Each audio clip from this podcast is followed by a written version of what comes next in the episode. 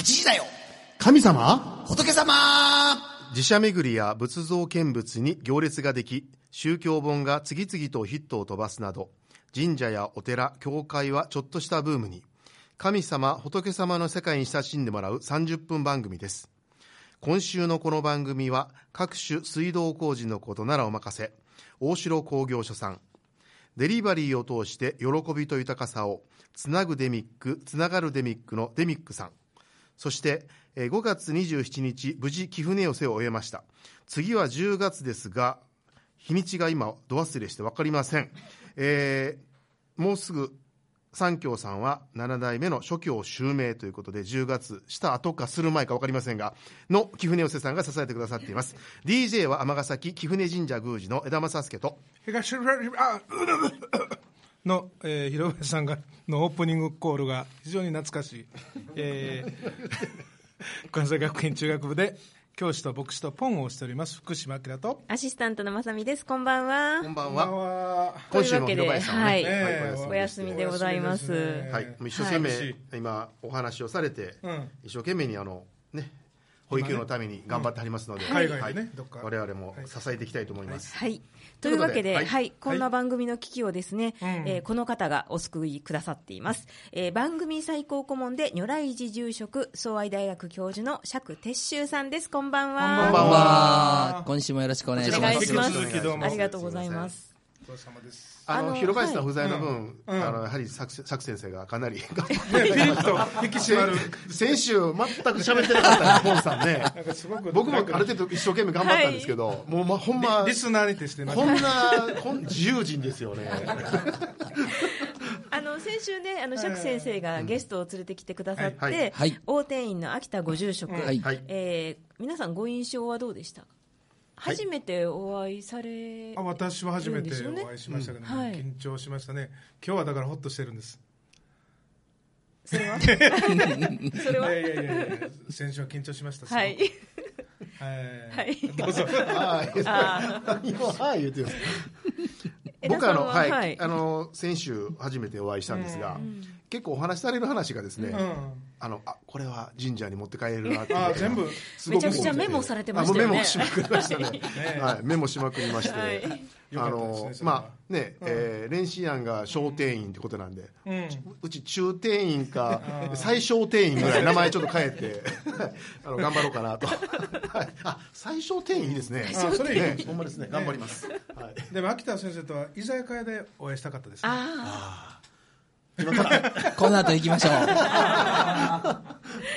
あの釈先生は、はい。えー秋田ご住職ともう長いお付き合いっていうことなんですけれども、うんえー、と最初に会われた時の印象、最初は、あの、まあ、講演の講師で来られたので、うん。どっちかというと、まあ、あの、かなり遠慮されてたような、今思えばですね、あの、浄土真宗のお坊さんの集まりに呼ばれたものですから、きっとね、多宗派っていうことで、浄土宗少し、なんですよね、はい、あの秋田先生、浄土宗ですので、その辺ちょっとなんていうんですかね、あの抑えておられたんじゃないかと思うんですけども、あのやっぱりね、一つはあのプロデューサー気質っていうのをお付き合いしていると、ひしひしと感じるんですよね、その場をデザインしあのするのに長けておられますし、えーあるいはですね、広報、告知のさまざまなテレンテクダも身につけておられますし、でまあ、なんせですね、あの幼稚園の園長をされながら、でそこはあの出版社も抱えてるっていう大きな大きな幼稚園ですので、出版社も動かしながら、で大連寺っていう、まあ、古刹ですよね、谷崎潤一郎の小説にも出てくる名刹ですので、そこを住職しながら、大天院を動かしてという、まあ、八面六臂では。うん。の活躍なんですけどもそのプロデューサー能力とでもう一つはね、あのーご本人はどこまで自覚あるのかどうかわからないんですけど、私私やっぱりねその寺育ちみたいな感性はちょっとあるんですよね。そのあこの人そのあのそういう中で生まれ育って大きくなられたんだなっていうのは時々感じるんですよ。染みついたもの特にね、あの大手になるところは寺町でしょ、あーだからね約、えー2キロ近くにわたってお寺がずらっと並ぶという大変ユニークな場所に生まれ育った、まあ、あのその感性っていうのは、あのずっと子供の時から培ったものがあるんじゃないかなっていうふうには感じるんですけどね。はい、鼻が膨らんで、あ、とまあ、あのご本人の前でね、はい。い、あのいろいろおご本人が何も言えないっていうのもあのこういうのは、はい。ディレクターのさ指図なんですけれども、ははい。い。はい。えー今週もですね大阪天王寺区にあります、日本で一番若者が集まるお寺大天院のご住職秋田光彦さんにゲストにお越しいただいてます。こんばんは。こんばんは。よろしくお願いします。はるばる。はるばる。はい、よろしくお願いします。あの大天院って、さあの前回ちょっとお話があんまり出なかったんですけど、うん。場所的には、えっ、と、まあ、天王寺区の一番端で、中央区との区境、えー駅でいうと、谷町9丁目と日本橋のちょうど間ぐらい。だからちょっと10分あの東に歩く歩くと上町台し、西に歩くと、えー、難波、だからねかなりあの都心だと思いますよ、いつもあのどっちから帰ろうか迷うんですあそうそうそうそうああねどっち行っても寺町って駅がいうことでしたけども、どのぐらいのてお寺がそのエリアに、下寺町というあの天王寺区全体は2泊あるんですね、はい。で下寺町自体にはですね24のお寺が並んでるもうねだからねお坊さんの人口密度世界一じゃないですか。本当ですよ。石を投げたら坊さんが当たるでもそういうねふあのこの間あの阪大の先生が発表してましたけど、そういうその、まあ、お寺や神社のある町で小学校時代を過ごすと、その子大人になると他の人よりも幸福度が高くなる、というね調査結果をねこれがですね、あの大竹文雄さんはい先生がやられたんです、うんであのあの論文書いておられる時から僕ちょっとですねあのコメントとかをさせていただいて、であの途中まであのできた時点で一度うちの大学であの討議したんですよね、でもともとあの人経済学者なんで,、であの海外の研究で教会があるところで生まれ育ったら、そのねああのまあ、成人してからのね、収入が高いっていう研究研究があるらしい、あるらしい。でそれに沿ってお寺神社ってやってみたんだけども、そのね残念ながら経済的相関関係は全然なかったんですよ。全然ないっていうのは分かった。全然ないって分かったけど幸福度が高いっていうのがまた副次的に分かったっていうそういう面白い研究。はいはい、尼崎にも寺町あるんですけどね、はい、幸福度いかがでしょうか？ノーコメント。あの秋田ご住職この番組は以前からはい。ご存知でしたでしょうはい。か、あのいや今日初めて伺いましたが、お名前はよく聞いていました。はい、あの出られて前回出られてどうですか、ご印象は。なんか変ですよね。まあでもねあの大手院ってねどんな場所ですかって言ったら変な人と出会うための場所ですって言ってるんですけどあの僕も人からどう言われたら嬉しいかというと、あんた変な人やなって言われるの嬉しいです。なんか変な人がいてかろうじて生きていけるって感じしますね。妙妙な人ってうん、なんかそれがね、多分ね、自分らの時間軸にあるその家庭とかね、学校とかね、職場って、変でおられへんわけですわ。じゃあその合間合間の中でどう変になるのかというときに、やっぱり場所が必要なんですね。だからそう思うと、まあ、お寺とか神社とか教会とか宗教施設がなんで都心に必要なんやいうのは、家でもない、職場でもない、会社でもない、学校でもない、でもそこにそういう場所があるから、俺は変になれる。そういう場所をね、なんかこう、すごく作ってきたような、そういう自覚はあるんですよね。変になるへ変になる。普段から変な人はどうしたんですか？突っ込まれると思ってるどこ行っても変ですえー今年ですね20周年を迎えられる大定員さん、えーこれまでの歩みについて今週もお話を伺っていきたいと思うんですが、あの先週ですね、あの大定員は合議制で運営されているとちょっと、おっしゃっていたと思うんですけれあども。の大手が多分、あの一番、まあ、画期的というか、あの20年前ね、まだその NPO とか NGO というのが、それ、何の略って言われているような時代にですね、初めてあのお寺と NPO の、まあ、コラボレーション、共同という、今そんなに珍しくないんですよ、当時はえらく珍しかった。お寺は宗教法人ですよね、はい。でお寺には場所がありますよね、でもその場所を動かしていくその力とか人材とかいないですよね、一方で NPO、NGO はすごく志がありますよね、で人もいますよね、でも場所ないんですよね、でこの2つが組みましょう、なんで組むのと、お互い両方とも世のため、人のために何かできることないやろうかと考えてるから。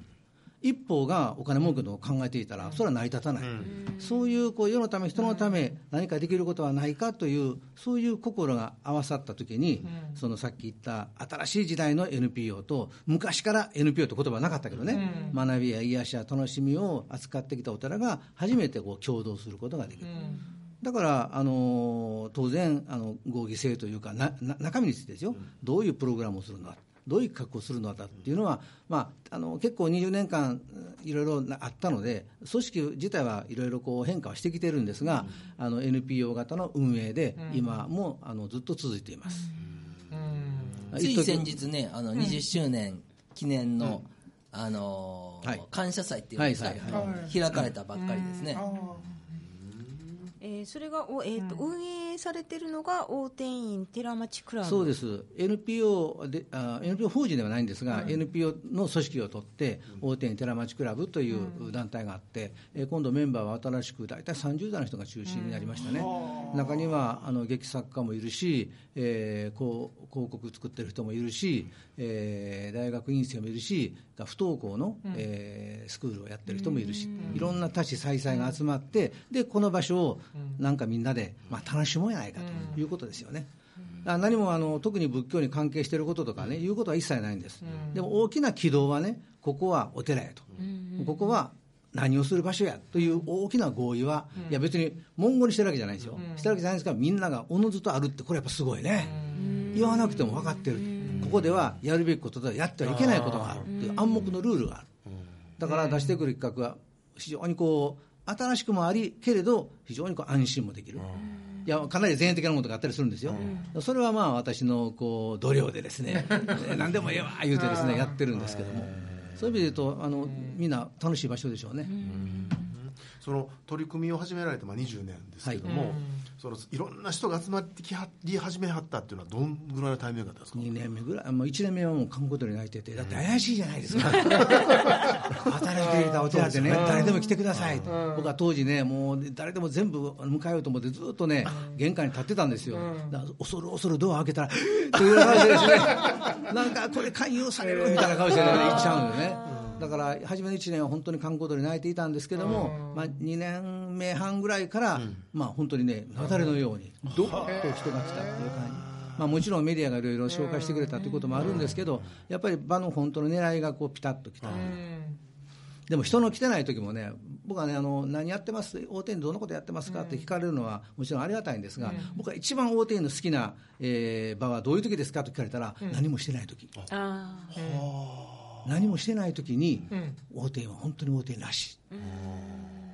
だからあの今言った最初の1年目は何もしてないわけですよ、私がずっといると、そこにやってくる人たちが、あのここは私らみたいなものでも来てもいいんでしょうか、どうぞどうぞと言うと、私と向き合っているうちに、だんだんだんだんと、いや、実は私、ちょっといろいろ心に病があって、なかなか家でも居づらくてという話になってきて、そのうちどんどん話し込んでいくっていうことが、すごく自分の原点になっていてね、つまり何にもしてないがゆえに、なんかこう人と人がこう許し合えるんじゃないかなと。なんかその、まあ、もちろん有名な人に来てもらってね、大きなイベントやったりもするんですよ、でもそうやって場を規定するんじゃなくって、場は白紙の状態、その白紙の場に絵を描くのはあなたやと、でそれがたまさか NPO とかね、アーティストになるとね、テクニック持ってるから、それはそれで巧みなんですよ、でも何にもない状態で人がこう溶け合うというか、そういうメロウな場所ね、そういう場所になったらいいなと思って、まあ今もやってます。今度は何もしてないとき来てください。あの先ほどねちょっと出ましたけど、まあ、対話とかアートとか、いろんな場を大手院で作られてるっていうことなんですけれども、対話の場として寺子屋トークというイベントをやっておられる。これはね、釈徹宗先生がですね、おそらく最も多く当番していただいてるんじゃないかとそうなんですか。あの思いますが、まあ、どっちかというと、あの大人数の、あのまあ、聴衆が集まるので、対話の場というのは、むしろそれが終わった後、要するにワンコインで缶ビールとスルメを食べながら、講師を囲んでというよりも、講師、別にいなくてもいいんです。そこに集まった人たちが、例えば釈先生のお講演に関心を持っている人たちは、やっぱり仏教に関心があるとか、生と死にあの関心があるとか、そういう方たちってやっぱり響き合うものがあるんですね、でそれはたまたま釈先生という失礼ながら、釈先生というメディア、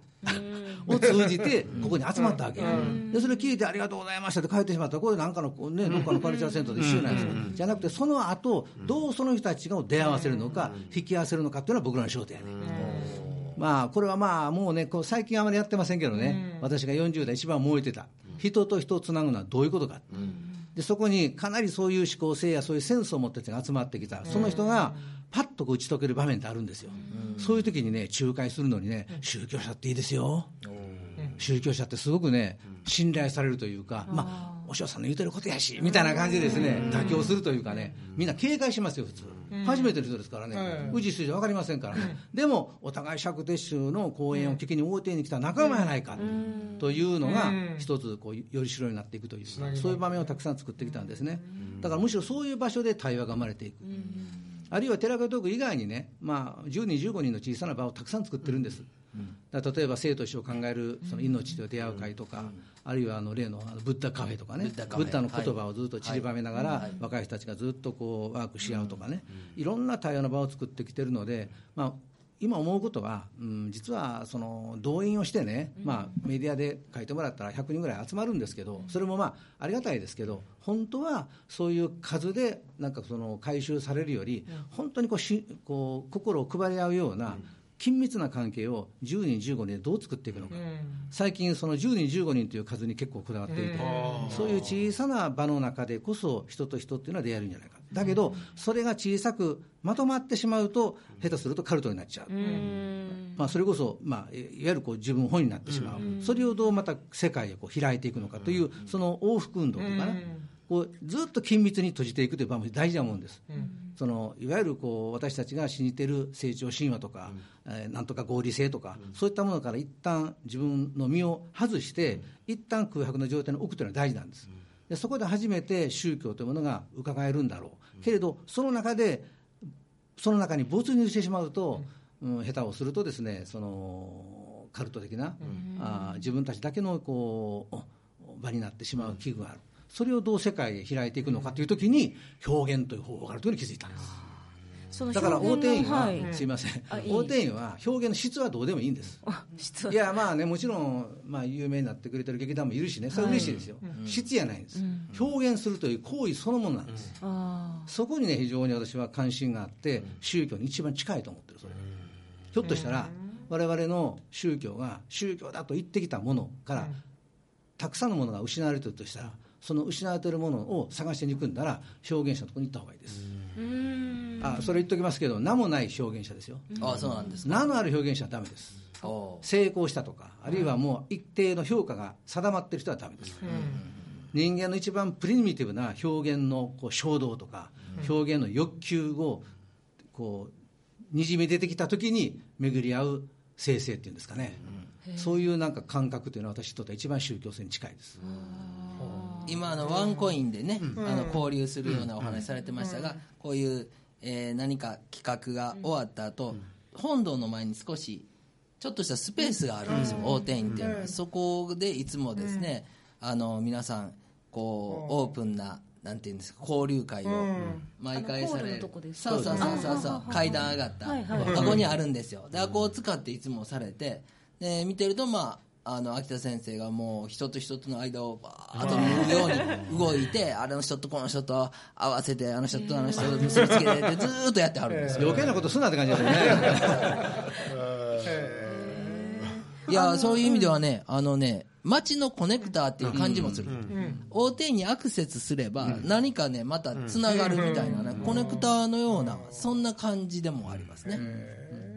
えーと、先ほどねあの劇団とかの話も出ましたけれども、うん、アートと社会活動をつなぐ総合芸術祭コモンズフェスタっていうイベントも、されているっていうことで。あの、アートと社会活動というのは今結構ね売りの文脈になっていて、うん、うん。ちょっとまあ私が20年前に始めた頃とはちょっと違う趣も今あるんですけど、うん、大手に限って言うとね、うんうん、例えばその さっき言った命と出会う会なんかでやってくる人たちっていうのはこう自分の生と死に直面した人たちが多いわけですね、うん、そういう人たちがこう自分で自己表現を始める。それたとえあの絵を描くとかあのちょっとした俳句をあの読むとかでもいいんです、あのかつて私たちは HIV の感染者のですね作った絵画展とか、あの死刑囚が独房で描いた絵画展とか、そういったことをやったりしながらずっとその人がこうどういうふうにこう社会の問題とつながっていくのかという時に表現行為作品というのは表現行為ということにすごく注目してやってきたあのプロセスがあります。あの僕がね一番ね感動したっていうか大手やっててよかったなと思ったらね、あの大手ができてね2年目ぐらいにねあの手話のコンサートをやったんですよ。私それまで見たことなかったの。ろうの方たちがバーッ手を挙げてね歌うんですよ。それ見た瞬間ねあ大手やっててよかったなと思いますそういうその、まあ、エーブルアートっていう分野とかね、アウトサイダーアートとかね、まあ、いろいろ今、ちょっとこうそういう意味ではちょっと流行ってる部分はあるんですが、やっぱりその表現とする自由を奪われた人たちが、表現をかを取り戻すことによって、えー、自分の生き方さというものを超えていこうとする。あの例えばいろんな障害を持った人たちがあの光り物のコンサートっていうのをやって、うん、やっぱり精神障害とかアルコール中毒とかですね、うん、いろんなこう障害を持ったちが自分たちで劇団作ったりね、うん、自分たちでパフォーマンスやったりね、そういう合同文化祭みたいなのをやったこともあるんですよ、これはね面白いですね、表現というのはこれほど人を自由にするのかっていうことがよくわかる。もうほとんどなんか臨床みたいな感じの世界なんですけども、でもそれはそれで非常に面白い表現のもう一つの可能性なんです。僕ら表現というとすぐなんか吉本とか劇団四季とかっていうふうに、あの勝って消費行為としてその享受する楽しむというふうなことにもうなり下がってしまってる。かといって学芸会的にですねクラブ活動のようにですね、えー、どっかの何かのコンクールに出して何とかの賞をもらうということそれ悪くないですよ、そういうことだけが表現じゃなくって表現が一番人間の深層にこう眠っているある原始的な感性、それを僕はあの宗教性だと思うんですが、そういったものを呼び起こす唯一の回路だと思うんですよ、そういう場をお寺として作る。まあ、これは結構後付けなんですね、最初はそんなふうに思ってなかったんですが、そういうアーティストたちがこの場所をむしろ注目して集まってきてくれた、彼らと話し合ってるうちに分かってきたこと、その彼らが評価されない、で特にこの当時は就職氷河期で、まともに社会からも相手にされない。でそういう彼らが自分って何やろうという自分のアイデンティティを喪失したときに表現を得ることによって自分を再構築していく、自分という魂を再生していくというのをずっとそばで見てきたというのは、私にとって大きなアートの社会性だと思います、アートで世の中よくしましょうっていうのは、まあ、それも悪くないんだけど、そういうことじゃないです、アアートを持ってあなたの魂をどのようにこう再生していくのか、そういうこうスピリチュアルみたいなところにとても関心があるんですね。下の研究室研修室を使ってよくあの劇団の方がしょっちゅう練習されておられますね、稽古場として使っておられるんですか、はい。はい、なんかあのー関西ではなかなかそういう小劇団が、あの活躍できる場所がないっていうのは常々本当にもう文化の貧しいところだとは思ってました夜の10時までやってますからね、でお寺ですよ。お寺ですけど劇団ってみんなジャージでね首にタオル,、タオル巻いてね芝居の稽古してるわけですよ。お前殺してやろってやってるわけですよ。でもそういうなんかその、まあ、彼らもやっぱりあの、まあ、社会人でやったりフリーターでやったりねいろんな境遇を持ってる。その彼らがやっぱり自分をいっぺんこうゼロにするというか、そういう場を共有することによって出てくるその場の深さとか厚みっていうのはすごくあって、あの大手特有の風景ですね。アーティストのアトリエになったりもしますね。またあの現代アートにも割と門戸を開いてるようなイメージがあるんですけども現代アートってよくわからないじゃないですか、我々ちょっとなかなか、こうなんていうかこうよくわからないものに揺さぶられるっていうような体験を僕は大手院で何度かした現代アートってあの、はい、大体我々ぐらいの中年のおじさんはですね、い。やもう俺はええわええわ分からへんからってことでみんな避けるんですね。でもねやっぱりね分かんないものの前にねこう立ち会うというか、人間関係も初めから分かんないわね、別れようたってねちょっと待ってっていう感じで、別れ合うために私たちは出会うわけで、出会った時にどうやって分かり合っていくのかというプロセスすごく大事じゃないですか,、現代アートってやっぱりいっぺんね立ちすくまなあかんと思うんですわ、作品の前で分かる分からないじゃないんです、いっぺん立ちすくむんです、でそこでね、じっとそのこう風景というか、まあ、特にうちはああいうインスタレーションが多いんでね、そういうものとこう向き合ううちに、何かこう込み上げてくるものがあるとしたら、それがそのアートの解釈じゃなくって、君の中にある何かだっていうことや、解釈じゃないの、説明じゃないの、その僕ら別にゴッホのね、展覧会やったわけじゃないんだから。このわけのわからないものと向き合って何か君の心の中で何かが動いたらそれがあなたの何かのもう一つの可能性かもしれない。というようなメッセージ。それはいいですね。それはすごく楽しいですね。だってそれって宗教家が本来やるべきことなんだけど宗教家できなくなりつつあるんじゃないですか。だから僕はその、まあ、仏教というものの考え方の中でもちろん釈先生からいろんなことを教わりながらやっぱ教えの中に生きるという一つと、もう一つはねやっぱり出会いの中に生きるということも大事なことだと思います、それにはうん経典以上に場が大事だと思います。だから今日本の仏教がその非常にこう行動的にこう変わってきているのは、そういう寺あるいは教会やあの神社が持つその場のポテンシャルとしての宗教施設の可能性に、あのかなり多くの宗教者がね気づき始めてるきっかけじゃないでしょうかね。あのこの秋田ご住職のご活躍、はい。はい、あのそばで見ておられて、釈先生から思うところとかを、そうですね、あのやはりねあの大定員が登場した頃はあのそもそもそのお寺と公共性とかね、うん、そういうのはこれほどあの一般的にテーマとしてこう盛り上がる日が来ようとはですね、ちょっと予想できなかったぐらい、それだけやっぱり大転院あのいち早くあのキャッチアップされてましたし、またですね、あの早くから寺院運営っていうね視点をねやっぱり持っておられましたね、今でこそ寺院運営っていう言葉に抵抗ある人はお坊さん少なくなりましたけど、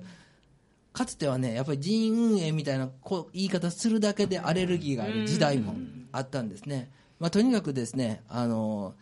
お寺ってこんなにエキサイティングかって思わせてくれる場所ですよ。僕よくお坊さんの研修会で講師に行ったら、はい、あのね、あのなかなかお寺やるモチベーションが上がってこないんだったらお天行きなさいって言いますからね。すごすごいですね、それ、はい。はい、あの大天院のキャッチコピーが人はあなたに出会って私になる、うん、素敵やね。これ秋田ご住職が、うん、そうです。こういうのうまいんですよ。お寺はやっぱりさっき言ったように変な人と出会う、まあ、他者やね、うん、他者と出会うために開かれてなくてはならないと思っています、でそのあなたというのはもちろん仏かもしれないし、うん、あの自分にはない何か何者かに出会って、うん、あのもう一人の私になっていくという、うん、そういう一つのこう生き方の転換とか、そういうものをですね、えー、大手の中から生み出せればなという、まあ、そんな理屈こと考えてませんけど、そのとから始まりました。あの宗教の場を運営する一,、一人としていかがでしたか？このあの枝宮司ポン先生どうですか？はい、あの本当にこれだけ、えー、ゲストの話をメモ取ったことを初めて 本当にその場僕もあの24年5年父の後継いで25年経つんですがこの場というものをどうどう生かしていくかというのを常にずっと追い続けてきたんですね、ですので、まあ、ようやく最近ですね、あのえー、いろんな手法を見つけ始めたところなんですけどもまだまだその一度本当にあのいろいろ勉強させていただいてはい、僕もあのこんなキャッチコピーが作れるような。あの送ってもらったら検索しますけど、よろしくお願いいたします。作品タイトルもぜひお願いします。ポンさんいかがですか？そうですね。いろいろ刺激的ですね。あの教会がかつてあの子供たちがいっぱい集まっていた時代があって、うん、で今なかなかこう来れなくなってということでよく居場所がなくなったという言葉を聞いて、でそういうこう安心できるこうスペースというかね安心とときめきみたいなのがあったらいいんだなということを今日は勉強していただきさせてもらいました。えーというわけで今週のこの番組は大城工業所さんデミックさん貴船寄せさんが支えてくださっています。ありがとうございました。ありがとうございます、はい、1ヶ月ありがとうございました、はい、えー、秋田ご住職釈先生ありがとうございました。ありがとうございました。えー、一言ご感想いかがですか？はい、うん。秋田先生から、はい、えー、10秒ずつぐらいですね。はい、あのいやなんかあの改めて自分のやってきたこととか考えてきたことをこうやって聞いてもらって、うん、なんかあのーもう一遍気づ気づき直したさらにまたい。ろんなことが、はいはいはい、まあなんといってもあの広林さんに聞かせてあげたかった、あの今度また来ていただきましょう、よろしくお願いいたします、はい。えということでそれでは、えー、来週水曜夜8時にお見にかかりましょう、8時だよ。神様。仏様。ラジオはあなたに聞かれてマシになる